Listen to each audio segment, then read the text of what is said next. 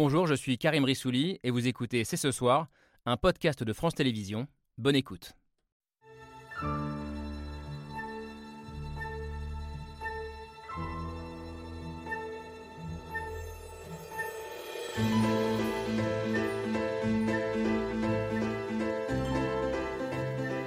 Bonsoir à toutes, bonsoir à tous, bienvenue, vous regardez C'est ce soir.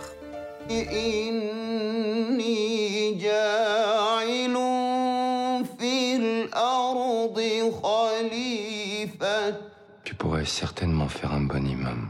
Imam, c'est pas un métier. La parole, elle touche. Bravo, vous allez booster la nouvelle génération. Regarde, ça partage de tous les côtés, les gars. T'es devenu un vrai leader. C'est une histoire française, celle d'un jeune homme des quartiers devenu imam presque par hasard et qui va devenir le pilier de sa communauté. L'islam, sa pratique, ses fidèles, comme on les a rarement montrés en France, c'est l'ambition du dernier film de Kim Chapiron, le jeune imam, qui sort en salle demain. À l'écran, ni salafistes ni djihadistes, mais des hommes, des femmes, des jeunes, des vieux, qui vivent leur religion de manière apaisée et ancrée dans notre époque. Un film à rebours de tous les clichés qui offre une autre représentation de l'islam tout en interrogeant son organisation et sa place dans notre société. C'est tout ça qu'on avait envie de questionner ce soir avec son réalisateur et nos autres invités. C'est ce soir, c'est parti.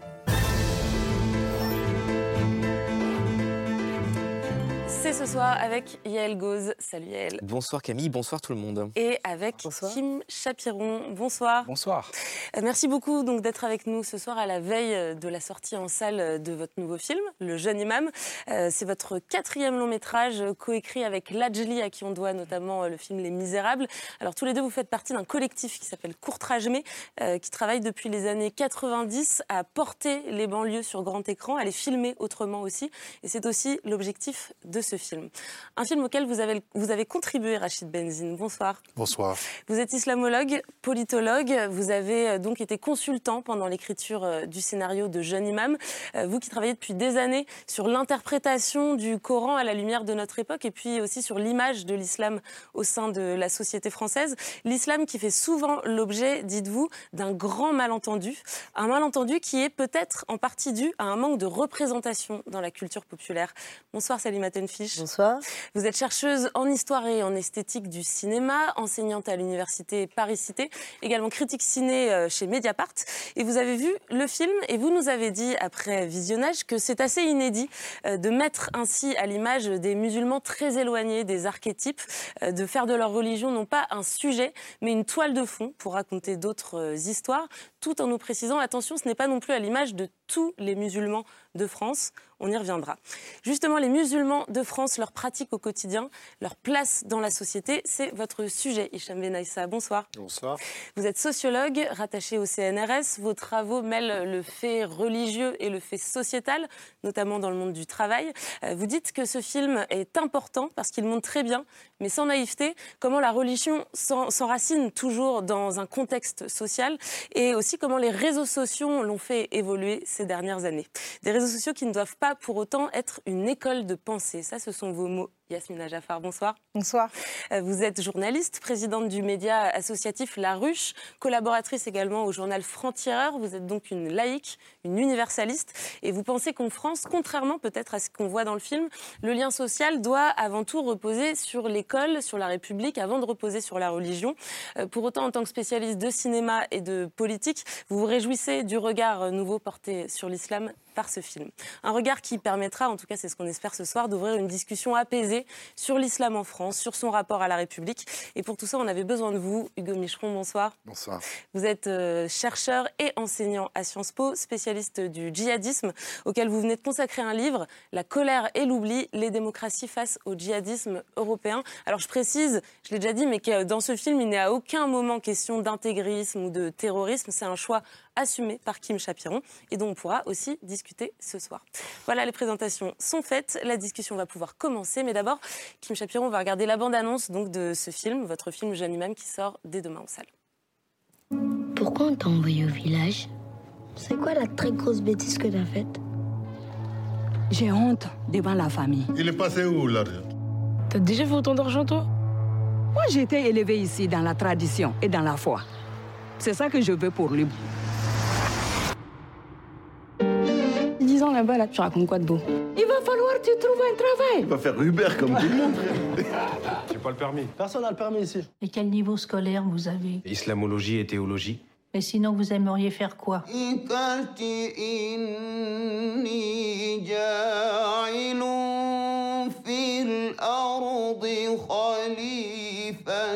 Tu pourrais certainement faire un bon imam. Imam, c'est pas un métier. La parole, elle touche. Bravo. Vous allez booster la nouvelle génération. Regarde, ça partage de tous les côtés, les gars. T'es devenu un vrai leader. Moi, je veux que chacun d'entre vous puisse un jour se rendre à la Mecque. On a mis un lien vers une cagnotte en bas des vidéos. Je monte une auto-entreprise et je fais des factures de temps en temps. Nous, on peut avoir des visas en moins d'une semaine. Moi, juste avec les réseaux, je te ramène 300 fidèles à la Attends, Mecque. attends, attends, attends. Donc là, toi, maintenant, tu veux faire agence de voyage? Oui, Ali, c'est ta sœur. C'est quoi ton business? Je commence à m'inquiéter. Ton histoire de visa, ça sent mauvais. C'est une arnaque. Les actes ne valent que par les intentions. Tu peux pas prendre le roseille, là. On joue pas avec l'argent des gens comme ça. Surtout quand tes initiatives ne sont pas dans le périmètre de ta mission d'imam. Interroge ton intention.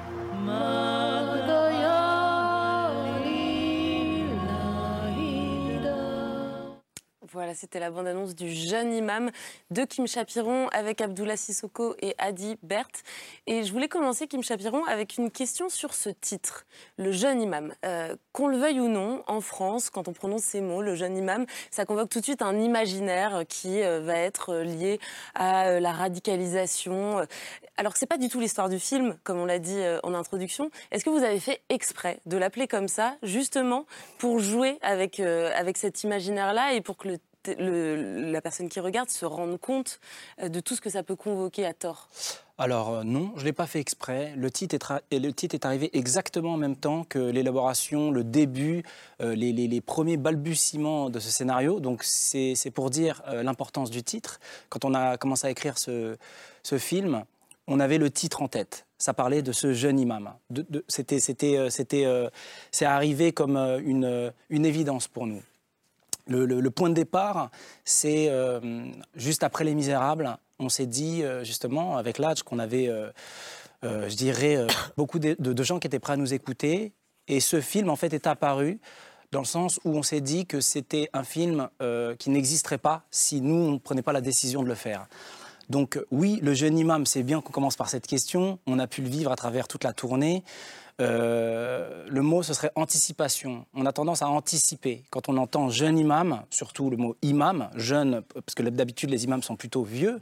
Donc nous, c'est, je dirais, euh, l'association des deux mots génère une anticipation euh, d'incidents, d'accidents qui pourraient se passer pendant les projections, pendant les débats. Et la démarche de ce film, bien évidemment, est de proposer quelque chose euh, à l'inverse de tout ce qu'on pourrait euh, s'attendre avec un titre pareil. Et alors vous dites que vous avez voulu filmer, je vous cite, la religion musulmane telle qu'elle est pratiquée par une immense majorité silencieuse. C'est intéressant ce concept de, de majorité silencieuse, et d'autant plus que vous n'êtes pas personnellement euh, musulman. Est-ce que cette pratique-là de la religion, c'est quelque chose que dans votre vie vous avez observé, vous avez côtoyé directement? Alors, je ne suis pas personnellement musulman, je ne suis pas musulman tout court même. euh, j'ai grandi avec beaucoup de musulmans. Euh, j'ai grandi dans les années 80-90, euh, où justement ce sujet n'en était pas un. Donc ça, ça, ce serait, euh, je dirais, quand je, parle de cette immense majorité silencieuse, c'est celle que j'ai pu côtoyer. Euh, donc après, quand on parle de l'immense majorité, on parle, je crois, de 1 milliard 700 millions de musulmans, c'est ça? Donc euh, là, parler d'un sujet, justement, faire un film, faire rentrer ce type de personnage, j'aime bien de parler de personnages, parce que moi, mon métier, c'est réalisateur et c'est raconter des histoires, et les faire sortir de l'espace médiatique, de l'actualité, et de les traiter avec l'intime, de les traiter, je dirais, avec nuance, et surtout prendre son temps. Il n'y avait et, pas de sujet, ça veut dire quoi, les années 80-90 Alors, il pas, a pas de pas, sujet pas, euh, ça n'était pas un sujet, c'est-à-dire que euh, on, moi, l'islam que j'ai pu vivre euh, durant bah, donc mes deux premières décennies, c'est euh, l'islam du quotidien, euh, l'islam des gens, comme euh, Rachid Benzine le dit souvent, les fêtes, c'est-à-dire que ça faisait partie de la vie de tous les jours, mais on n'en parlait pas. C'est ça en fait. Et raconter cet islam, moi que j'ai pu vivre, qui m'a touché, qui, que, comme, comme toutes les autres religions, euh, j'ai vu en fait cette bascule, donc on en a souvent parlé avec Rachid, euh, je dirais qu'il y a eu une bascule. Donc ça, c'est une vérité. Et euh, raconter ce film avec des personnages qui le vivent sans justement que ça soit une obligation toujours de justification, de rentrer dans des débats et juste de voir des, des jolis personnages de cinéma faisait partie de ma démarche. Rachid Bendine, est-ce que ce film il participe un peu à dissiper ce malentendu sur l'islam qui existe en France et que j'évoquais en vous présentant? Bah, en ce qui concerne l'islam, il y a beaucoup de malentendus, de malentendants de part et d'autre. Ça, je pense qu'il faut absolument le dire. Et ensuite, aujourd'hui, il y a un seul narratif euh, qui domine, qui est lié aux réseaux sociaux et aux médias, qui est le narratif de la peur, qui est le narratif sécuritaire. Donc on oublie tout d'abord euh, l'habitude et la réalité au quotidien. Et ensuite, un certain nombre de Français de confession musulmane se sont complètement dépossédés, puisque l'islam ne devient plus sujet, devient un complément d'objet direct ou indirect, qu'on ne cesse, de, je dirais, de commenter.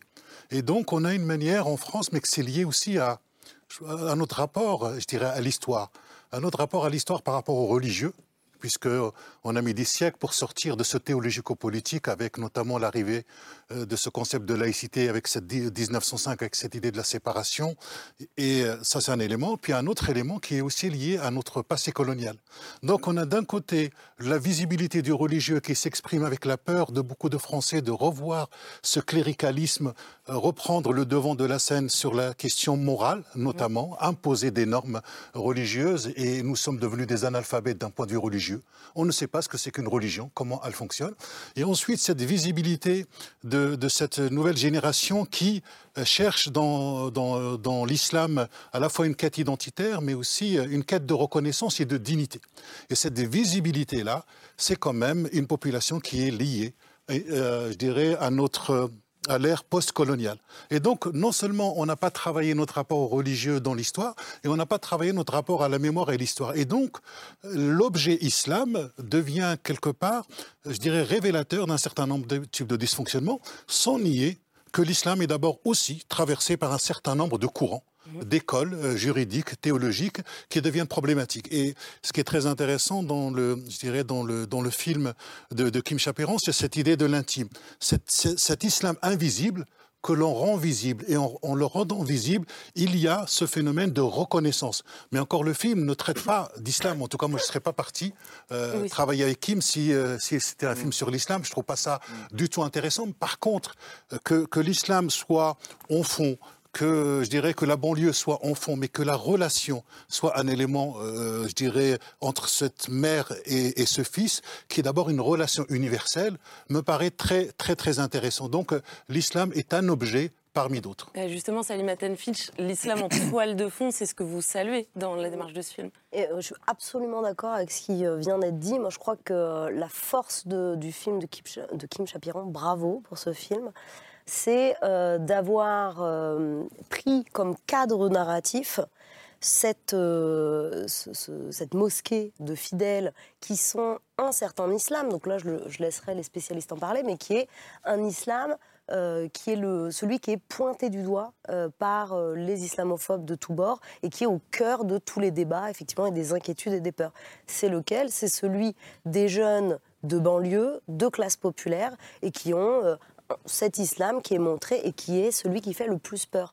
Et voilà que Kim Chapiron décide de nous raconter une relation entre un fils et sa mère et euh, cette trajectoire d'un jeune qui devient adulte, qui essaie de trouver une place dans la société auprès d'autres, euh, dans le cadre euh, d'une banlieue, d'une mosquée, qui sont vraiment les indésirables de la République selon euh, les xénophobes, et c'est ceux qui font le plus peur. C'est cet islam-là. Mm. C'est pas celui euh, des musulmans qui sont très peu pratiquants, qui représentent aussi un grand nombre hein, de, musulmans. C'est-à-dire que quand euh, on a eu la discussion, on a dit c'est un film sur l'islam de France. Non, c'est sur un islam en France et qui est celui qui est le plus réprimé, qui est le plus montré du doigt. Yasmina Jaffar, vous l'avez vu de la même façon, ce film? Oui, en effet, je reprendrai en effet la sémantique importante de l'islam de France. Euh, l'islam en France, c'est euh, comme musulman, vous l'avez dit tout à l'heure aussi, les Français de confession musulmane. Toute cette sémantique est très importante pour pouvoir sortir de la stigmatisation et pouvoir être vécu comme un citoyen d'abord. Euh, en effet, vous m'avez présenté tout à l'heure comme quelqu'un de laïque et, et c'est très important de pouvoir regarder ce film. Et en ce sens euh, on, on vous remercie tous d'apporter une autre euh, visibilité euh, aux Français de confession musulmane. Et j'ai le sentiment qu'il s'inscrit dans une mouvance depuis quelque temps déjà. Je vais citer trois films. Peut-être que vous avez vu La conspiration du Caire Film égyptien, égyptien qui est vraiment génial et qui indique aussi que L'islam, même si euh, il est traversé aussi par des, euh, des, regards un peu politiques, euh, il y a quand même là une envie de montrer une pratique dans son temps long. De la même manière, les miens euh, de Roche Dizem et Crucip avec Maïwen, qui est une famille française. On voit qu'ils sont musulmans, mais ce n'est pas un sujet, comme vous le dites. Il y a une série qui cartonne en ce moment de Noël Madani, Jusqu'ici tout va bien, qui commence le premier jour du ramadan. Mais c'est juste une culture. Ça n'est pas euh, un dogmatisme, hein, c'est juste euh, ce qui euh, construit et qui constitue une famille. Et c'est très important de voir cette pluralité. Et ce film, le vôtre, vient s'ajouter à cette liste. Donc j'ai le sentiment qu'il y a maintenant une envie de la part des créateurs et des diffuseurs et des distributeurs et des programmateurs d'accepter ces récits-là. Et c'est fondamental. Et d'accepter aussi une sémantique qui est en effet l'islam en France, regardé comme une religion comme une autre, euh, pour pouvoir euh, euh, se sentir d'abord, d'abord avant tout français. Et alors, vous citez jusqu'ici, tout va bien, cette série de Naol Madani qui vient de sortir sur Netflix. À la rédaction, on pensait aussi à une autre série récente, c'est Miskina de, de Melabedia, qui, qui a l'air en tout cas de s'inscrire dans cette même démarche que de raconter euh, la vie de musulmans sans que la religion ne soit un sujet. Et on s'est fait cette réflexion en préparant l'émission, on se demandait, je me tourne vers vous, Hugo Micheron, euh, finalement, est-ce que c'est- ce film, euh, Le jeune imam, ces séries, est-ce qu'on aurait pu les voir sur grand ou petit écran en 2015, en 2016 euh, en France, à savoir dans la foulée euh, des, attentats terroristes qu'on a connus Est-ce que ça veut dire, est-ce que tous ces films qui sortent, toutes ces œuvres qui sortent en ce moment nous montrent aussi peut-être qu'on est dans un nouveau moment et qu'on peut commencer à avoir un dialogue apaisé sur, euh, cette religion? Est-ce qu'on aurait pu, je sais pas, ça aurait été bien. Ça aurait été bien. Ce, film, au-delà même du sujet traité, c'est déjà un vrai bon film. C'est c'est très agréable à regarder. Le scénario est, super bien ficelé. Il y a du suspense. En même temps, il y a de l'intimité. Enfin, c'est un vrai bon film. Je crois que c'est important de le, souligner, bien au-delà du sujet. Euh, on, on est face à une œuvre. Euh, donc ça, c'est le premier point. Le deuxième point, effectivement, c'est que euh, la puissance, et Rachid Benzine connaît très bien ces sujets, mais la puissance du récit est très importante. Et c'est impressionnant quand on regarde euh, ce qu'est la France de 2023, de se dire qu'on on doit se féliciter finalement d'un film euh, qui porte sur un sujet qui est énormément dans les médias, mais énormément sous mauvais angle. Et je, suis particulièrement bien parlé pour en parler, euh, pas placé pour en parler, puisque euh, je travaille sur le djihadisme. Donc, euh, je, je- je sais, je sais très bien la difficulté aussi, à un moment donné, de, de discuter euh, de la question, en l'occurrence de la radicalisation. Et, et ce qui est important, c'est justement qu'on ait un, un espace, et la France a euh, non seulement les talents, mais la capacité de produire un discours qui est complexe et intelligent. Et moi, j'ai eu le sentiment, devant ce film, d'être face à une œuvre qui était précise et qui était euh, quasiment d'une précision sociologique. Euh, Je, laisserai la parole à mon, voisin qui est sociologue, mais j'ai eu le sentiment qu'on arrivait effectivement, qu'on suivait à un moment donné un parcours d'individu qui non seulement était plausible, mais qui nous apprenait tout un tas de choses.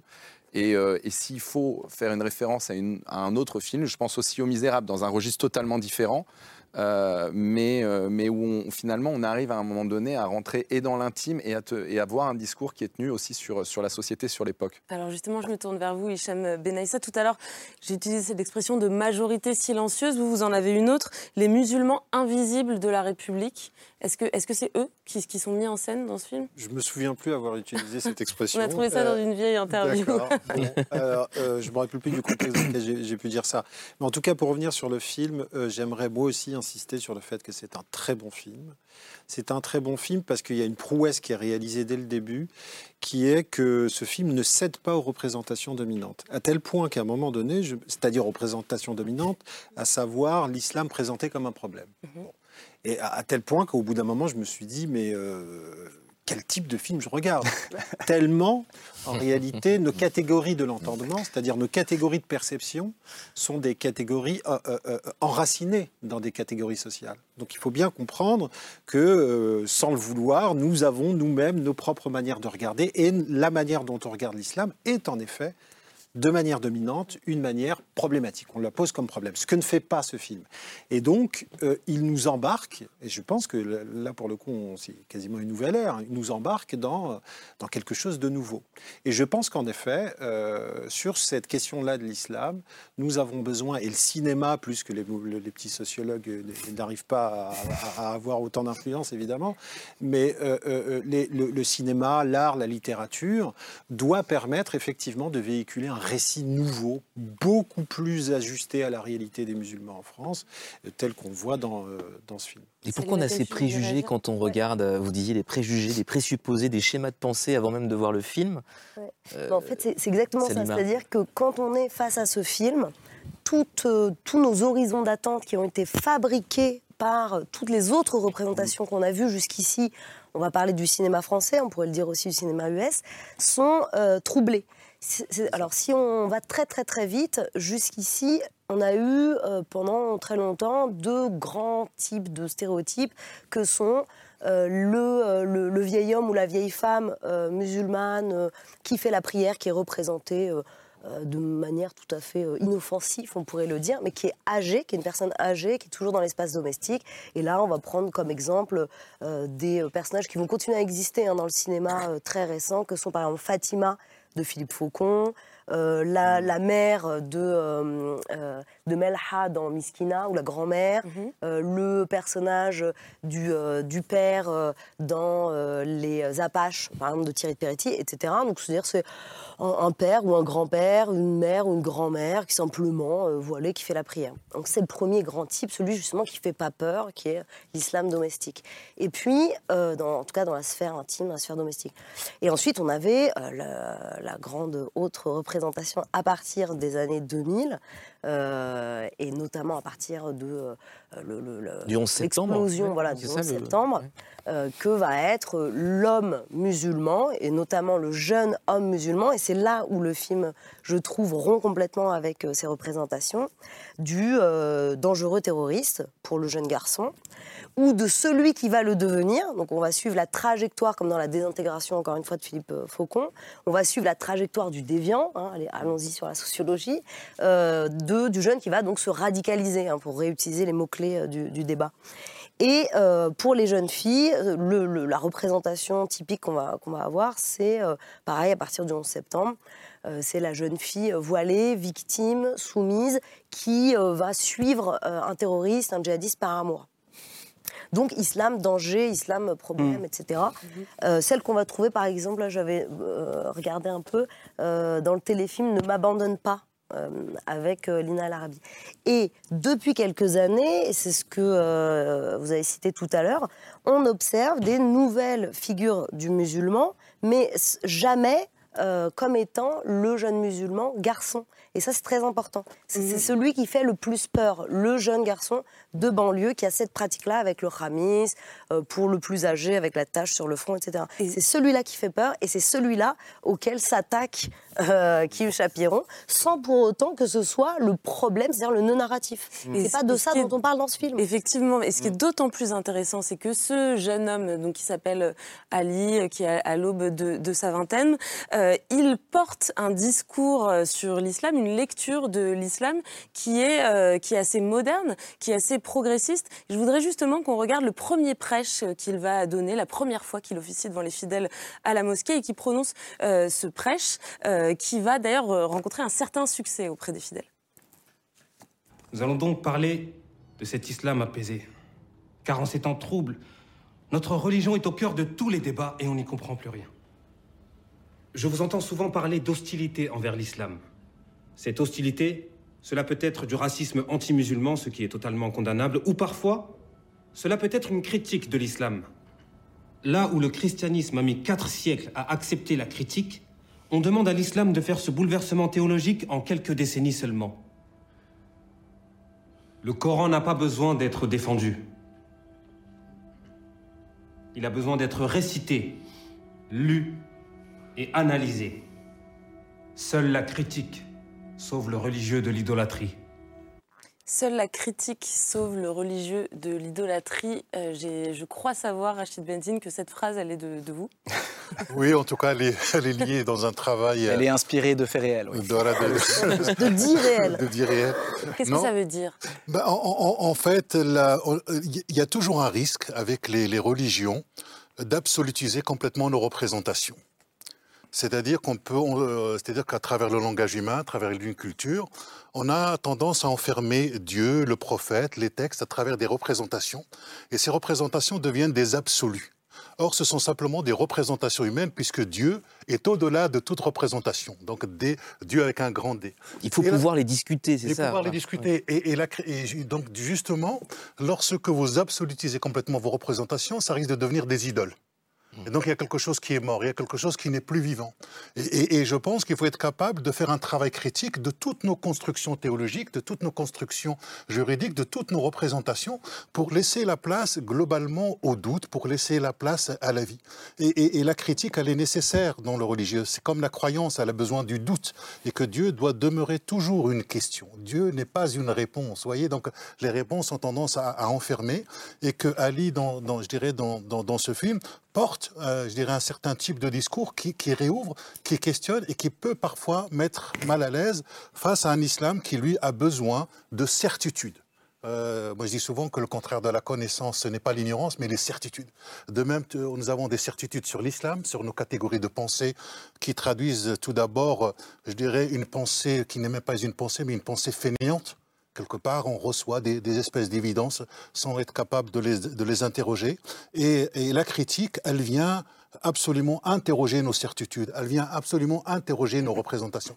Et c'est pour ça que ce film fait du bien, parce qu'il vient casser complètement nos représentations et la manière de parler de l'islam. C'est-à-dire qu'on est dans une société où, à chaque fois qu'il y a le terme islam, ça devient polémique. C'est-à-dire, on prend des événements et donc, du coup, pendant des semaines, ça devient problématique. Pourquoi? Parce qu'au lieu d'être pragmatique, au lieu de poser un certain nombre de questions, on sature les gens à travers les réseaux sociaux, à travers les médias, et nous-mêmes, euh, parfois, nous y participons, puisque aujourd'hui, nous avons affaire à une œuvre de fiction et nous en faisons un fait social et politique. Vous voyez, donc, euh, donc, donc ça, ça, ça, ça devient aussi... C'était un peu l'intention quand même de Kim Shapiro, Non, je- quand même, je- un petit peu. Alors, De faire je vais, réfléchir, je vais interroger Je mes intentions. Je vais donc interroger mes Oui, intentions, euh, comme notre héros dans le film. Euh, car mes actes ne valent que par mes intentions. Pour euh, m'autociter. euh, C'est. Ouais, l'imam Abdelaziz, justement, pendant la trajectoire. Et je vais rebondir sur ce que dit euh, euh, Rachid Benzine avec passion. J'adore voir Rachid passionné comme ça. Euh, euh, Il y a cette séquence, d'ailleurs, euh, quand, quand la petite sœur demande à son frère euh, Tu crois en Dieu depuis combien de temps? Ça, toutes ces questions, en fait, euh, euh, euh, passer euh, tout, tout le film justement à, à faire euh, des confrontations entre personnages et en permanence générer du doute et générer des interrogations. Euh, euh, J'aime beaucoup tout à l'heure quand vous parliez du côté thriller et du côté cinéma, du côté trépidant, parce qu'il est vrai. euh, Aujourd'hui, on parle beaucoup de l'islam, de, de, de, euh, de sociologie, d'histoire, tout ça, alors que c'est avant tout euh, un film. Euh, j'ai voulu avec ce film, donc bien évidemment, comme vous me disiez au début, euh, marquer quelque chose avec un titre comme ça, en sachant bien évidemment l'impact que, que ça aura, mais euh, c'était avant tout quand même euh, une volonté artistique. Euh, me, me servir de ça aussi pour, pour, euh, pour pouvoir raconter cette trajectoire de personnage qui va lui aussi, comme le disait euh, Rachid, être transpercé par le doute. Il doit faire face euh, donc à ses fidèles et incarner toujours le rôle de guide, mais bien évidemment qu'il va être transpercé par le doute. Nous, pendant l'élaboration du film, on, on s'est beaucoup interrogé sur comment on allait raconter le sacré. Ça a été euh, quelque chose de très important et à travers la mise en scène, justement, réussir à toujours être au bon endroit. L'exercice, moi, avec ce film qui a été très intéressant, c'était donc, bon, euh, Rachid m'a beaucoup aidé, surtout euh, les questions religieuses, mais euh, dans la mise en scène, j'ai dû euh, vivre exactement la même chose avec mon chef opérateur, avec mes acteurs, parce que ce film n'accepte aucun superflu, n'accepte aucune, pas, aucun pas de côté, et mes acteurs, dès qu'ils en faisaient trop, en fait, ce film a- nous a obligés d'être extrêmement rigoureux à tous les postes de la mise en scène. Donc ça, ça a été, euh, je dirais, pour moi, euh, euh, un exercice très, très, très fort pour euh, raconter justement toutes les émotions de ces personnages en sachant bien que je touchais à un sujet que tout le monde allait regarder au microscope. Un exercice de nuance et de retenue à la fois. Et je reviens quand même au, contexte, euh, enfin au contexte, au contenu euh, du prêche d'Ali, au discours qu'il porte sur, sur la religion, à l'interprétation qu'il en fait. Et je me tourne vers vous, Hicham Ben Aïssa. C'est vrai que c'est, un, un jeune imam qui, qui, qui conseille, enfin qui qui dit à ses fidèles qu'ils peuvent faire des mariages en dehors de l'islam, qui explique à des jeunes femmes qui se demandent euh, si elles peuvent euh, arrêter de porter leur voile au travail et que le travail est plus important, euh, enfin que le travail est plus important que la religion, que la religion doit être au service de la vie et non l'inverse. Et en regardant le film, on, on se demande, ça, ça existe des, des, des imams comme ça en France? Voilà les, les représentations dominantes qui reviennent. les- les- le- non, c'est pas que ça- évidemment que ça existe, mais de là à établir, si vous voulez, de prendre un fait minoritaire pour un fait majoritaire, c'est, je veux dire, c'est céder trop vite à la, à la. Mais j'aimerais quand même rebondir sur ce que disait par avant, et je vous réponds euh, aussi à votre question. À ce que Vous me disait répondez juste Benzine, après, Et en vous répondant en même temps euh, sur ce que vous disiez sur l'aspect théologique. Moi, je suis absolument d'accord, tout en étant euh, absolument d'accord euh, avec ce que vous dites. Je pense aussi ce que montre bien le film, c'est qu'en fait, on ne parle pas uniquement du jeune imam, de l'imam. On- on voit en fait un imam pris, un jeune imam pris dans un tissu de relations et dans différents types d'usages sociaux de l'islam. Et moi, en tant que sociologue, c'est ça qui m'intéresse. C'est-à-dire que je vois, par exemple, entre le, celui qui enseigne dans la madrasa au Mali, euh, avec euh, le, le- vieil imam de la, de la mosquée ou le jeune imam, il y a déjà différents types de rapports à l'islam. C'est ça qui est intér- intéressant et qu'on voit bien dans le film, c'est ce rapport intergénérationnel renouvelé de la question du rapport à l'islam. Moi, j'ai l'impression qu'il était, euh, qu'il avait plusieurs fonctions sociales en même temps, en fait, cet imam. Mmh. Il est conseiller matrimonial par moment, vous le disiez, il est un peu psy, Ouais. il est un peu médiateur, C'est ça, oui. il est un peu assistant social. Parfois, il est le grand frère qu'on aurait appelé comme ça dans les années euh, 80-90, Mhm. les grands frères. Oui. Euh, Yasmina Jaffar, il y a cette fonction sociale de l'imam. Est-ce que c'est sa fonction normale ou est-ce que c'est celle qu'il a pris parce que la République a peut-être un peu reculé et que c'est la place qu'il occupe Voilà, Du coup, par défaut. C'est là où, euh, en regardant le film, euh, un petit bémol, parce que, bon, tout le monde adore le film pour des raisons concrètes, mais j'adresse une petite réserve et un petit bémol sur le fait que ce qui est annoncé aussi par le film, je ne sais pas si ce que vous avez voulu faire clairement, c'est d'annoncer que peut-être la religion est rédemptrice, permet de sauver. La maman l'emmène au Mali, il est petit, et elle dit à l'imam du village, je ne sais plus comment faire, je suis seule, j'ai connu la foi ici, je veux que tu lui apprennes euh, à devenir un garçon droit. Et quand il revient en France, euh, il reste un moment euh, devant la glace pour s'habiller, et d'un coup on comprend que euh, la représentation qu'il a par rapport à- aux autres et l'image qu'il donne est importante, Mhm. et qu'il est aussi euh, euh, pris par les réseaux sociaux, l'envie d'exister, d'être aussi la star du quartier. Et il retombe dans les travers et elle dit à sa fille, quand elle lui reproche de l'avoir abandonné au Mali, euh, pourquoi tu ne m'as pas laissé euh, là-bas? Et lui, tu l'as abandonné. Mais de toute façon, elle répond, j'ai mis euh, mon fils, j'ai mis en naissance un chien, Euh, comme si euh, finalement euh, il était euh, de toute façon violent et condamné à être un, à être un, un délinquant. Et si la religion vient le, le- le sauver, euh, c'est là où moi je dis que c'est plutôt en effet la République, l'école qui doit sauver et non pas euh, la C'est l'éducation religieuse au Mali qui le, qui le tout de suite. Voilà, c'est ça. Euh, je vais rebondir tout de suite. Euh, donc là, c'est une interprétation Mm. euh, euh, que vous avez eue par rapport à la trajectoire de mon personnage. Et alors, peut-être, euh, moi, de mon point de vue, en tout cas, ce que, j'ai voulu raconter, euh, c'était peut-être un peu moins frontal. Euh, je dirais que le rapport qu'il a pu avoir, en effet, en allant euh, à la madrasa au pays, déjà, euh, l'imam Boubacar, interprété par Issa Kassawadogo, euh, lui dit que rien ne remplace la maman. Donc lui déjà euh, lui dit euh, c'est pas mon école, c'est pas ma madrasa qui va résoudre quoi que ce soit. Donc déjà on envoie quand même un premier signal. Euh, il va voir donc cet éveil mystique, euh, spirituel, euh, appelons-le comme on veut. Et quand il va revenir en France, je dirais que c'est pas lié encore tout ça à la religion. Euh, cette montée euh, euh, d'ego, ce culte de la personnalité que, que mon personnage va ressentir. Je dirais qu'on est un peu tous victimes de ça. Les réseaux sociaux, quand même, nous, nous, plongent dans, dans, dans cet effet miroir déformant. Donc là, encore une fois, je traite de ce sujet-là, mais on peut complètement s'extraire de l'islam. Et, euh, et pour euh, ce qui est donc de la trajectoire avec sa maman qui dit euh, j'ai nourri un chien et quand tu le nourris, il continue à te mordre, tout ça, la scène à laquelle vous faites référence. la maman, je dirais, est très en colère. Elle est, elle est passionnée, elle vit ce moment comme elle peut, je dirais. Et encore une fois, je, je- je sors totalement du religieux. Et ce film raconte avant tout cette blessure qu'ont pu vivre mes deux personnages et surtout la trajectoire de guérison.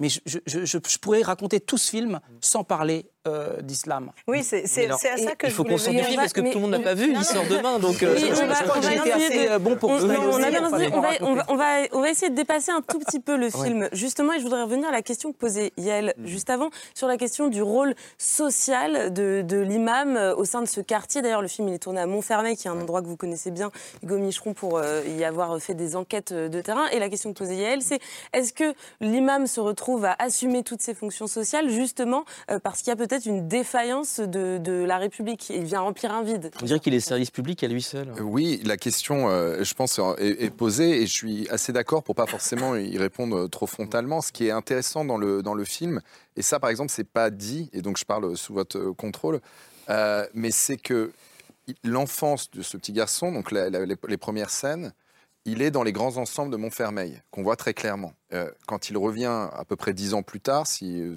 j'imagine que c'est à peu près l'espace-temps, euh, il- il- la mère habite dans les nouveaux bâtiments de trois étages qui ont été réhabilités. Euh, ça, la différence entre les deux, c'est les émeutes. Et ça n'est pas dit à aucun moment Les donné. de 2005. Les émeutes de 2005 qui sont parties de Clichy et Montfermeil. Euh, donc il y a un événement extrêmement important qu'on tend à- dont on tend à oublier l'importance et politique et l'impact social à long terme.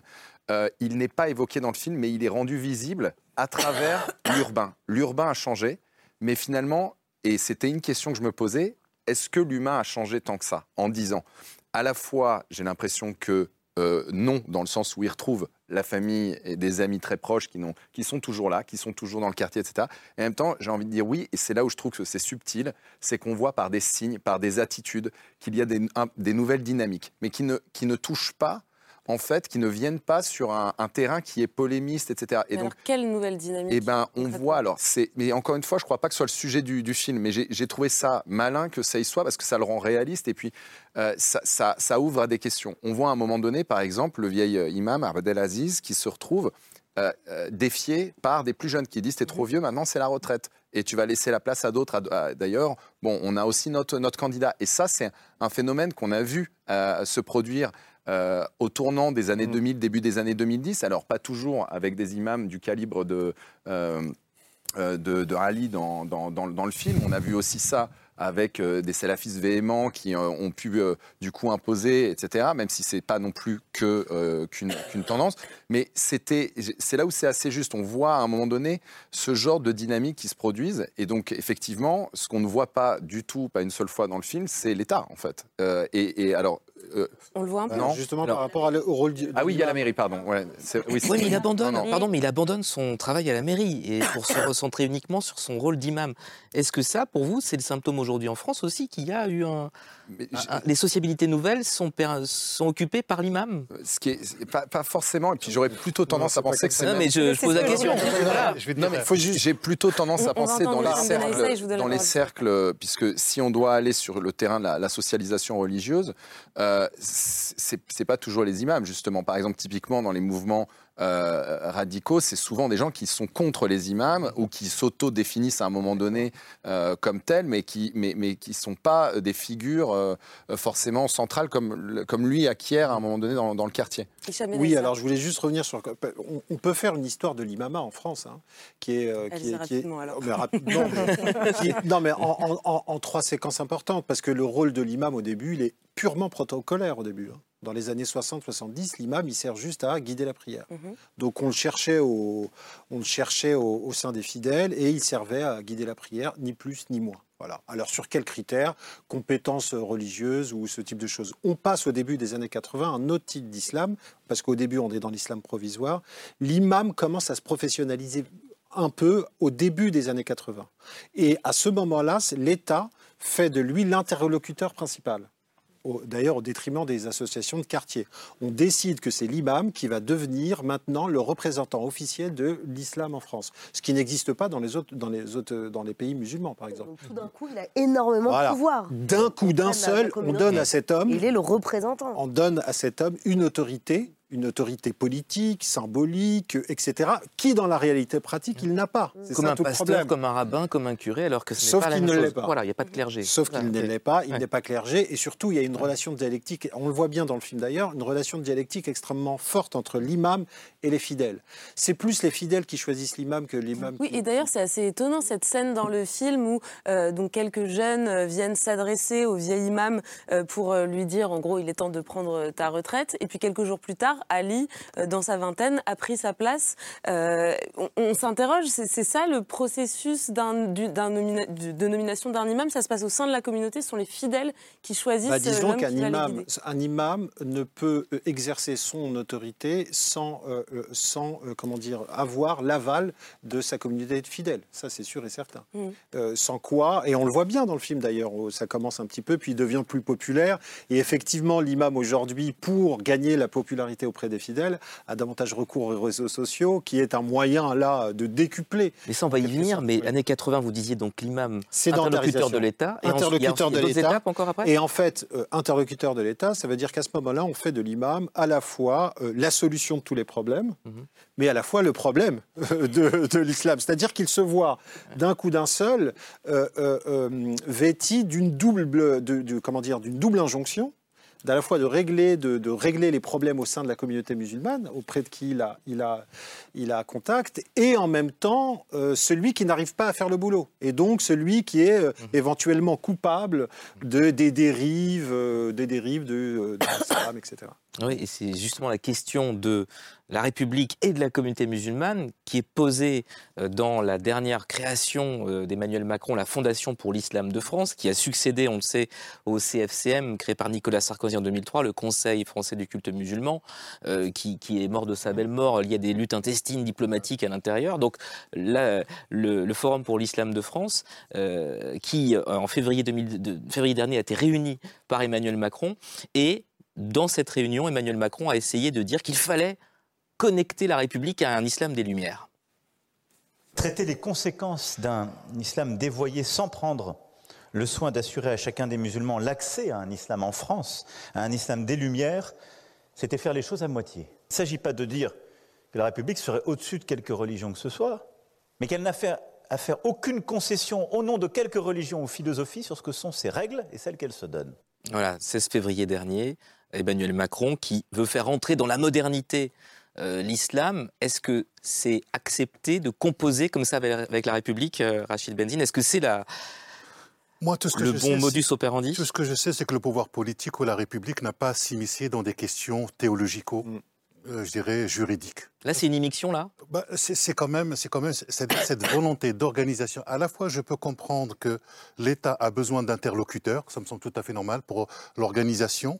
Autant, je crois que depuis quelques années, on essaie de créer une espèce d'église de, de, l'islam, vous voyez, où, on essaye de, de prendre le modèle de l'Église catholique, de celui de la centralisation, ce qui ne fonctionne pas du tout par rapport à la réalité ou les réalités sociologiques de l'islam. Et donc, ça veut dire quoi? Ça veut dire que globalement, euh, la très grande majorité des, musulmans euh, ne ressent pas le besoin d'avoir des, des représentants religieux. Je trouve ça très intéressant parce que ça montre quoi? Ça montre tout d'abord que le phénomène de privatisation de la religion, phénomène de sécularisation, est en marche dans, dirais, chez ces groupes de, de, de communautés. Ça, ça me, semble, me semble, ça me semble important. Et ça veut dire, et ça c'est quand même une espèce de banalité, que les musulmans français sont des Français comme les autres. Ça, c'est la première des choses. Ensuite, il y a la manière dont nous appréhendons la réalité, et c'était très intéressant ce que vous disiez, sur l'évolution de l'imam. L'imam, ça veut dire simplement celui qui guide. Ah, c'est pas, c'est pas le, c'est pas, c'est pas le prêtre. Donc du coup, la correspondance ne fonctionne pas. Mais dans cette évolution que vous avez décrite, c'est très intéressant dans la manière dont on nomme l'autre. C'est-à-dire que globalement, dans les années 50, 60, 70, on les nommait les immigrés. Dans les années 80, c'était une appellation ethnique. On les appelait les beurs. Et là, par une, opération du Saint-Esprit depuis, euh, je dirais, les années 2000, une opération du Saint-Esprit dans le seul le christianisme a le secret, d'un seul coup, cette population est définie comme musulmane. Mais vous voyez bien que le fait de définir les individus uniquement à partir de la variable islam, qu'elle soit culturelle ou religieuse, devient problématique parce que tout n'est plus appréhendé qu'à partir de l'aspect religieux. C'est-à-dire que les problèmes sociaux, économiques, politiques, de logement, de discrimination sont ramenés tout de suite, rabattus sur cette discussion. Et je, et je trouve que ça, ça manque, me semble-t-il, il faut un peu compliquer les intrigues. La narration que l'on raconte sur la République, le film n'est pas sur le religieux, le film est- c'est d'abord une quête de sens. Et il s'avère que cette quête de sens, elle s'exprime à travers le religieux. Mais cette quête de sens à travers le religieux n'empêche pas le narratif, le narratif, me semble-t-il, de la République, le narratif de l'émancipation. Et ce qui est très intéressant dans tout le narratif religieux ou celui de la République, c'est est-ce que le narratif permet une émancipation individuelle, collective et le bien commun, ou est-ce que ce narratif finit par aliéner les esprits? À partir du moment où il devient aliénant pour les esprits, c'est là où le travail critique, et notamment celui à l'école, d'une critique de toutes les connaissances possibles, de la discussion, de la communication, qui doit être, me semble-t-il, important. Mais je ne vois pas de, de je dirais, c'est pas une opposition entre, d'un côté, le religieux qui serait supérieur à la République ou la République. Euh, parfois, on- vous savez, il y a une espèce de catéchisme de la République. Parfois, on se dit, mais, mais est-ce qu'on regarde la réalité? Donc, par rapport au catéchisme musulman idéal, j'entends parfois un espèce de catéchisme républicain qui ne tient absolument pas du tout ses promesses. Et c'est ça la vraie question qui nous est posée, c'est qu'est-ce que nous nous promettons les uns et les autres avec toute cette diversité Et est-ce que, je terminerai, est-ce que le narratif, le récit français va être capable d'intégrer le récit de l'immigration, le récit euh, musulman dans cette espèce d'hybridation de, de la recherche de ce récit commun? Alors j'aimerais bien vous entendre, Yasmina Jaffar, sur cette notion de catéchisme euh, républicain. Vous- vous- enfin, Est-ce que vous, vous, vous rejoignez ce que Oui, complètement, je suis totalement d'accord. C'est vrai qu'on a, on a affaire à un film qui fait le travail que la République aurait pu faire dans euh, la représentation de ce qu'est euh, un jeune qui est plus ou moins perdu quand il arrive en France. Il est face à cette euh, femme qui lui dit, on a vu dans l'extrait, euh, vous avez quoi comme CV, vous avez quoi comme parcours, Euh, et on le voit pas dans l'extrait, mais là elle lui dit, vous pouvez être Uber, les gens aiment bien euh, livrer, se faire livrer à manger, donc elle le réduit à ça parce qu'il n'a pas d'endroit où pouvoir exercer un, un travail, un emploi, une formation. Mais si on dépasse un peu le film, bien justement, sûr, non mais sur- tout sur à fait. l'articulation. C'est- justement quand Emmanuel Macron dit qu'il n'y a pas de concurrence, en gros, entre la République et, et- et la religion, euh, il, il n'a pas à le dire de la même manière que nous sommes d'abord euh, français, avec une éducation euh, scolaire française, Et lui, avec ce un cherche, c'est regard. l'interlocuteur. Oui, il cherche Comme un il y a une église catholique, une église protestante, une, Exactement. euh, une communauté juive, on, on a un interlocuteur. Mais dès qui- l'instant où on est dans un. Dans- donc là, comment il. voilà. On est dans l'instant dans un pays d'idées judéo-chrétiennes et que nous avons une nouvelle euh, organisation qui arrive, qui est musulmane, et qu'en effet, vous l'avez posté à peu près en 2000, l'idée que nous appelons les musulmans les étrangers. C'est aussi parce qu'il y a eu cet attentat aux États-Unis qui fait que d'un coup, on se retrouve autour euh, d'une religion et non plus d'êtres humains. Et il y a une sémantique compliquée, ne serait-ce qu'en sortant de la religion, simplement de dire les immigrés, les enfants de deuxième et troisième génération, plutôt que de dire les Français. Le travail euh, sémantique d'un président de la République, c'est de s'adresser à tous les Français de la République en ne cherchant pas à essentialiser d'une manière ou d'une autre. Et s'il n'y a pas cette représentation, on va aller chercher cette représentation ailleurs, en tout cas une identité ailleurs, et dans la religion, qui elle-même vient s'opposer à, la République. Et, et c'est là où on se retrouve face à face, au lieu d'être les uns à côté des autres, pour reprendre une sémantique euh, politique euh, connue. Donc il n'y a pas d'interlocuteur, en effet. Mais il n'y a pas besoin d'en avoir. Je pense que la religion euh, musulmane est quelque chose qui se vit à l'intérieur euh, de soi. On vient de, terminer le ramadan et chacun l'a vécu à sa manière et ce n'est pas la peine d'essentialiser les gens par rapport à une religion, mais simplement à leur identité et à leur communauté nationale. C'est fondamental et c'est un peu ce qu'essaye de dire le film et ce que ne dit pas Emmanuel Macron. Et, vous dites que, voilà, c'est une religion qu'on vit à l'intérieur, mais en même temps, on a l'impression qu'il y a pas mal de moments de l'histoire de France où euh, les musulmans qui vivent en France et qui sont français ont été soumis à une, une espèce de double injonction qui consistait euh, à leur demander d'une part à faire la critique de l'islam et d'autre part à se désolidariser. Et aussi où on nous demandait, quand il y avait un attentat quelconque, la communauté musulmane, quand il n'y a qu'une communauté euh, nationale, c'est un peu embêtant, d'exprimer son mécontentement par rapport aux attentats. Ça, c'est insupportable. On n'a pas à venir expliquer à la, à la face de la France que nous sommes d'abord musulmans avant d'être français, que nous sommes d'abord essentialisés et de nous auto-confirmer dans une, dans une religion que peut-être nous pratiquons tous de façon différente. Et j'aimerais bien tous vous entendre justement sur cette double injonction. Je commence avec vous, Hugo Micheron. Oui, en fait, ce que je vois aussi, euh, c'est derrière ça, c'est aussi une, la, question de, l'histoire. Évidemment, il y a la dimension euh, coloniale et postcoloniale qui est énorme, euh, qui joue énormément dans ce, rapport qu'on a, avec l'islam. Mais aussi, il faut rappeler que l'islam dans sa dimension européenne, reste une religion relativement jeune. Ça, c'est quelque chose qu'on a tendance à évacuer. Il faut dire que les enjeux sont tels, notamment depuis le 11 septembre 2001, et ils se posent souvent dans des à travers des formulations tellement dramatiques qu'on en oublie ça, mais euh, le processus d'institutionnalisation de l'islam, c'est la fin des années 80. Euh, c'est là où les questions ont commencé euh, à émerger, on va dire, dans l'agenda politique, et ils ont connu vraiment de l'importance dans la deuxième moitié des années 2000. Donc il faut aussi voir que c'est une religion qui concerne plusieurs millions de Français.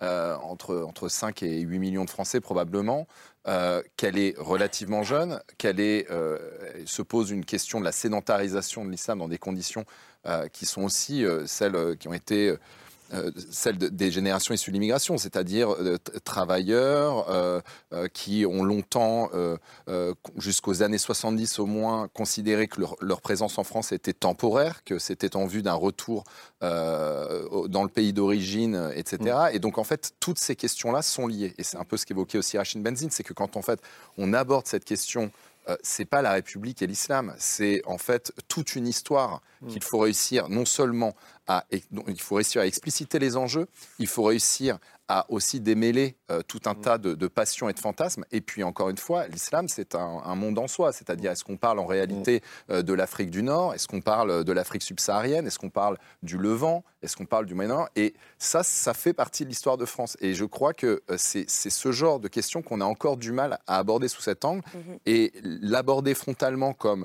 finalement, un bloc qui serait la République d'un côté et un bloc qui serait l'islam, c'est pas très à propos et je pense que c'est ça rajoute plus au problème qu'autre chose. Oui, oui, je pense que c'est même des, des, des couples oppositionnels qui, font, qui, qui tournent à vide. En fait, euh, islam, vs République, islam vs euh, laïcité, c'est des topos, comme on dit, c'est-à-dire des lieux communs qu'on se répète comme ça dans les débats, en, croyant savoir ce qu'on est en train de dire, que, voilà, et donner de la consistance à ce qu'on se dit. Euh, République, je pense que là, on, on est arrivé au bout de ce concept en tant que concept abstrait. C'est-à-dire qu'on a suffisamment euh, euh, maintenant interrogé l'histoire, on a suffisamment vu ce qu'a fait l'histoire, euh, la France dans son histoire, et comment elle a utilisé l'usage qu'elle a fait de la République. Bon, la République, ça n'a pas empêché l'Algérie coloniale, ça n'a pas empêché qu'on infériorise, enfin que le, droit de vote aux femmes, c'est en 46, etc., etc. Et tout ça au nom de la République. Donc République, dans son abstraction, ça veut rien dire. De la même manière que ça veut rien dire un autre couple oppositionnel qui fonctionne et qui tourne à plein régime en ce moment, c'est islam-laïcité. Bon, bah ça, euh, ça, euh, ça, c'est pas possible d'opposer ça dans les principes de manière abstraite. Mais dialogue État-islam, comme on le voit dans le Forum de l'Islam de France. Mm. Pareil, c'est un couple oppositionnel stérile? Alors, là où moi je vois un couple oppositionnel stérile, c'est euh, de dire que les pratiques musulmanes seraient, en tant que telles, incompatible avec la vie telle qu'elle est euh, laïque, telle qu'elle est organisée en France. Ça, c'est un coup oppositionnel qui n'a aucun fondement empirique. Je ne sais pas sur quoi on se fonde pour dire ça. Si, je sais en fait. Je sais qu'au début des années 2000, il y a eu en effet une offensive politique et idéologique qui a consisté à instrumentaliser la laïcité et d'en faire un concept réactionnaire, en gros. Et de dire que la laïcité, de la réduire à son seul principe de neutralité, de dire qu'en fait, la laïcité, ça veut dire invisibilité du religieux partout, Donc tout le temps. Vous mettez la loi 2004 là-dedans aussi Je mets surtout sur le les signes ostentatoires Je mets surtout le rapport Barouin. Le rapport Barouin, il faut le lire, hein, il est en 2003. François Barouin, parle, François Barouin, oui. 2003, il fait un rapport en 2003 et il dit, voilà, donc au lendemain du choc, vous savez, ce qu'on appelait choc à l'époque, euh, de l'accession de Jean-Marie Le Pen au second tour euh, de, en 2002, il dit, bon, il faut, il faut faire un constat. Il y a, une, il y a, il y a, il y a un électorat qui euh, bascule vers l'extrême droite. Comment le récupérer cet électorat? Il faut lire ce rapport. Il dit, nous avons un concept disponible maintenant, la laïcité, qui a été traditionnellement une valeur de gauche, il faut en faire une valeur de droite. Et destinée contre qui? Contre euh, la visibilité religieuse musulmane. Et c'est à ce moment-là que l'offensive politique et idéologique autour de la notion de la laïcité commence, qui est aujourd'hui, en fait, en réalité, à coloniser tout l'espace politico-médiatique, à tel point qu'aujourd'hui, euh, euh, euh, dans l'esprit des gens, dans l'esprit, moi je fais des formations, donc je, je m'en rends bien compte, dans l'esprit des gens, laïcité, ça veut dire invisibilité du religieux. C'est-à-dire, en gros, je ne veux pas voir ni de foulard, ni euh, de prière, ni... Or, ce n'est pas ce que dit la laïcité. Donc vous comprenez bien que si déjà, dans l'esprit de beaucoup de gens, laïcité égale invisibilité du religieux, toute forme d'expression visible du religieux ne peut être que perçue comme un problème. Donc tout ça est lié aussi à une catégorie tendant, dans- de, de- de la manière dont on définit les termes. Le cinéma apporte beaucoup d'espoir. C'est que ce qui est très intéressant, c'est que la- cette bascule euh, dont tu parles, que tu viens de présenter, au contraire, dans le cinéma français en tout cas, comme je le disais tout à l'heure, à partir, euh, enfin depuis quelques années, et à partir du moment où peut-être ce discours s'est bien implanté euh, dans l'imaginaire, du moins euh, politico-médiatique, on a vu apparaître une visibilisation du musulman dans Oui. le cinéma et dans les séries. Oui, c'est ça qui est très fait. fort. C'est comme si le cinéma venait au secours aussi- de ce besoin de parler, euh, ou en tout cas de, re- enfin, de, de rendre visible Ouais. des populations qui ne le sont pas. C'est-à-dire, comme je le disais tout à l'heure, jusqu'il y a quelques années, euh, soit les personnages euh, donc, euh, issus des immigrations postcoloniales n'étaient pas identifiés comme musulmans, on n'en parle pas, on ne sait pas, ils sont musulmans. c'est Et après tout, pourquoi pas? C'est-à-dire que ce n'est pas un, un enjeu de la description de- des personnages. Et, ou alors, il y avait les cas que j'ai cités tout à l'heure, donc de, de la personne qui fait la prière ou point. Et là, tout d'un coup, on, a, on voit apparaître des personnages qui affichent leur appartenance à l'islam, qui sont décrits comme musulmans, c'est-à-dire que pas seulement comme maghrébins ou arabes ou euh, maliens ou sénégalais, et qui, euh, pour qui ce n'est pas un débat. Exemple, la fille voilée, la sœur voilée dans euh, la série euh, Jusqu'ici tout va bien de Nawal Madani. de Nawal La fille, elle est, elle est voilée, la sœur, une des sœurs est Justement, en prenant l'exemple de débat. Madani, c'est justement parce qu'il y a toute une génération, aujourd'hui ils ont la quarantaine, qui a connu euh, 40 ans d'intégration ou d'assimilation des injonctions et qui se sont emparés euh, du cinéma, de la culture. Euh, vous le faites aussi, c'est-à-dire de créer des récits et de proposer à penser et à voir une autre interprétation en sortant des clichés. Euh, il y a eu Mais aussi. c'est des fictions, pardon, c'est Oui, des fictions du moment, mais- mais la mais- réalité de la mais- campagne ouais, mais justement, c'est a intér- retiré des affiches quand on voyait Voilà, c'est intéressant mais de voir que je dis que c'est pas un débat dans, le dans le secours c'est du politique. C'est-à-dire que lorsque, dans l'espace médiatique et politique, on ne peut plus euh, présenter un musulman comme inoffensif pour la République, c'est-à-dire pas comme un dangereux. délinquant, heureusement, les arts Les arts viennent à notre très peu et encore de manière fragile, mais c'est en train de monter avec... pas. Vous dites finalement c'est que la culture populaire est en avance Voilà, sur euh, les politiques Et c'est- et justement parce que la culture populaire est en avance, exactement, que les politiques sont en formation quelque part. Ils font des cours de cinéma, des leçons de cinéma. C'est une masterclass géante qu'on est en train de faire au niveau international pour ouais, expliquer aux soir, politiques comment il faut penser le français, le français de façon générale. ben Cette injonction à l'identité pousse à l'identitarisme, pousse au communautarisme, et ça n'est plus possible. Et je crois que même les communautaires vexés et énervés en ont assez de cette propre étiquette. Mais justement, ils se sont affligés. Est-ce que vous, vous espérez que des responsables politiques regardent votre film et en tirent quelques enseignements? Euh, bien sûr, évidemment. Bah, moi, déjà, je, je souhaite que dès demain, tout le monde aille voir ce film, politique ou pas, déjà quand même. Au passage. Euh, et je rebondis sur ce que vous dites parce que euh, Rachid m'appelle toujours euh, hybridation. Donc moi-même, qui suis euh, un produit hybride, moi, toutes ces conversations que je trouve passionnantes me paraissent absurdes. Moi, ayant une mère vietnamienne et un père français, euh, tous ces débats identitaires, pour moi, euh, vous l'imaginez bien, qui est grandi avec beaucoup de musulmans, c'est une richesse absolue. Je voyage beaucoup, donc j'ai de la chance aussi de pouvoir vivre euh, partager euh, les croyances du monde entier. Et en effet, euh, on avait des conversations aussi sur ça. C'est- très très beau de croire. Moi, mon métier, justement, c'est de faire croire à mes histoires. Et lors d'un débat, on a eu une réalisatrice, Stéphanie Pilonka, qui a dit que notre film réconciliait avec le sacré. J'ai vraiment beaucoup, beaucoup aimé ce retour.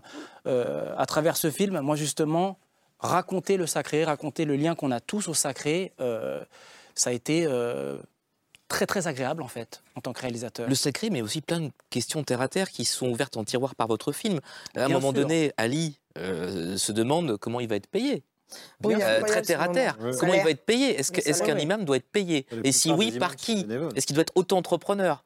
Euh, Ça, c'est une Ça, grande ça, question. justement le Et ça, on- là, on rejoint le dialogue. Ça, c'est le côté jeune aujourd'hui. euh, L'organisation Qui du culte. finance Euh, Quelles sont les influences étrangères possibles Enfin. En tout cas, je ne sais pas si ça réconcilie avec le sacré, euh, mais en tout cas, ça, ça réconcilie avec les populations qui ont euh, un rapport au sacré. Et ça, Mm. honnêtement, c'est très fort. C'est-à-dire que voici, on se dit, mais après tout, ces musulmans qui font si peur euh, aux xénophobes, ils font de mal à personne. Mais c'est pour ça que d'un point de vue scé- scénaristique, c'est intéressant de voir le temps long de la pratique. On voit euh, le chant jusqu'au bout, on voit une prière jusqu'au bout, et on n'est plus dans des cuts qui ramènent au cliché, qui ramènent au rapide, et on a le temps de penser avec les acteurs euh, qui sont vraiment presque documentarisés. On a vraiment le sentiment d'une caméra cachée et qui, euh, et qui nous montre un peu comment ça se passe à l'intérieur. Et ça, ça permet de se réconcilier aussi avec un moment qu'on n'essaye même plus de regarder, c'est-à-dire au mosquée, au secours, on n'y va pas. Tout à fait juste. Voilà. ouais. Le mot mosquée Ouais. fait peur, mais Bien sûr. Et sur juste encore un mot sur la forme, parce que c'est très très important euh, ce que, ce que tu viens de dire, sur la lenteur que tu nous permets et des temps effectivement de- juste de contemplation. euh, Il y a aussi un autre élément très fort, c'est l'ambiguïté du personnage. Oui. C'est-à-dire que jusqu'au bout, hein, donc ça c'est aussi pour la promo, Oui. on ne révélera pas la fin, mais jusqu'au bout, il y a un doute. Hein, C'est vous qui sûr. de doute tout à l'heure. Il y a un doute, c'est-à-dire qu'on ne sait pas, moi d'ailleurs je sors de ce film, je ne sais pas si ce jeune Ali est un faux dévot, si c'est un tartuffe ou non. Je n'en sais rien. Limite, je n'ai pas forcément envie de le savoir. Et ce qui est très très fort, c'est que cette ambiguïté, justement, elle permet de tordre le cou au cliché, de sortir des repré- repré- représentations simplistes. Quasiment de séquence en séquence, bon, on, a à, à chaque fois un basculement qui nous permet pas de savoir quelles sont les intentions de ce jeune. Est-ce qu'il veut juste se faire une place dans cette communauté? Parce qu'il se trouve qu'elle est là et que c'est de là d'où il vient peu importe, bon, il se trouve qu'il est musulman, parce que voilà. donc euh, c'est cette communauté. Ou est-ce que c'est parce qu'il a une foi sincère ou un rapport particulier au sacré ou je ne sais quoi Ou est-ce que euh, c'est parce qu'il a enfin la reconnaissance des autres?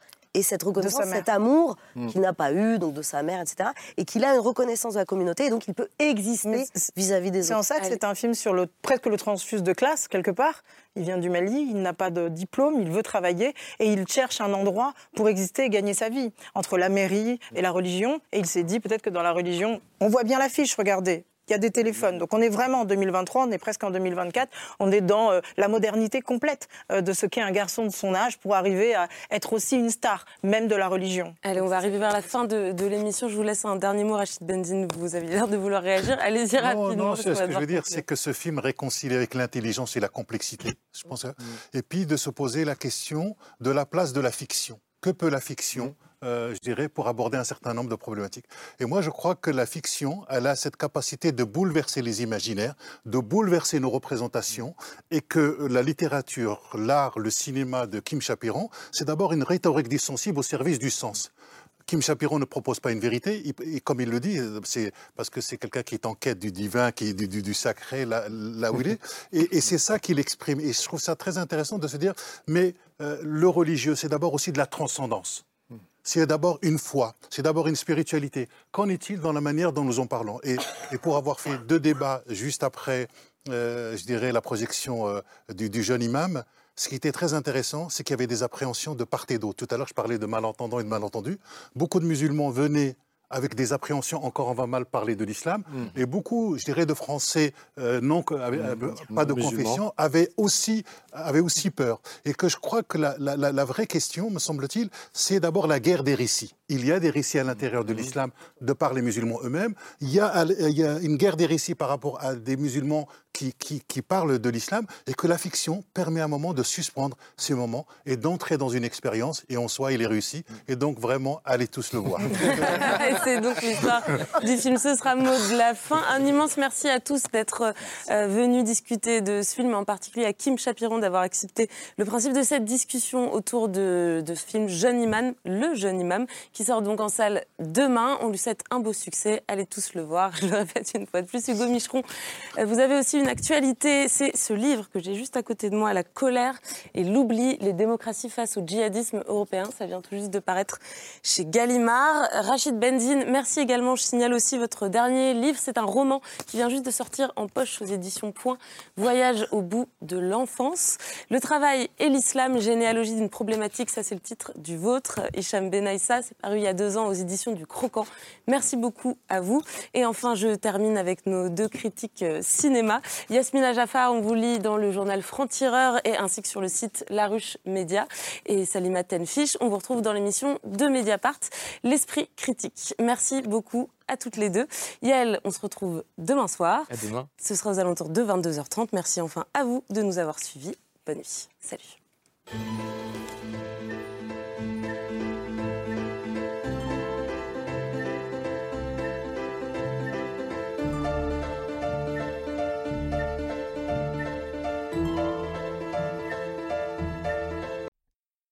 C'était C'est ce soir, un podcast de France Télévisions.